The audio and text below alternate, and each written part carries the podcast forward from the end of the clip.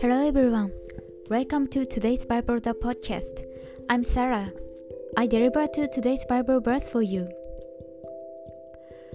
Though your beginning was small, yet you are latter and would increase abundantly. Amen. In the Bible, the end is always great.